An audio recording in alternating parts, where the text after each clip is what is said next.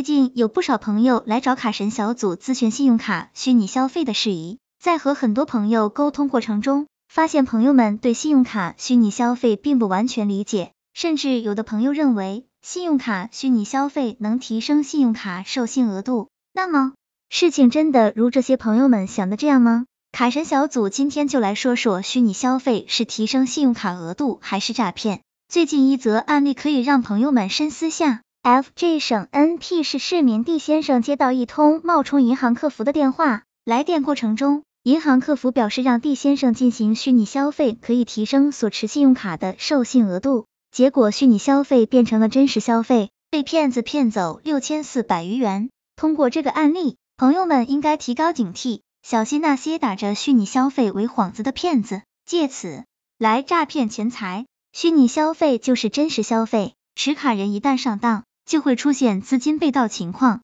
特别是在想提额的心理作用下，如接到一个自称是银行客服人员的电话，询问你是否想提高额度，如果想，就按照他的要求进行六笔虚拟消费。当你按照他的要求做了，并收到短信消费通知时，对方会告诉你是虚拟消费，不用担心，在这个时候，你已经上当受骗。卡神小组总结。卡神小组建议朋友们不要轻信那些能一步到位的提额方法，也不要轻信任何银行工作人员的来电，更不要轻易的把动态交易密码提供给他人。只有保持良好的用卡习惯，到了银行提额标准的时候，提额也就自然而然了。希望这个资料对朋友们有所帮助。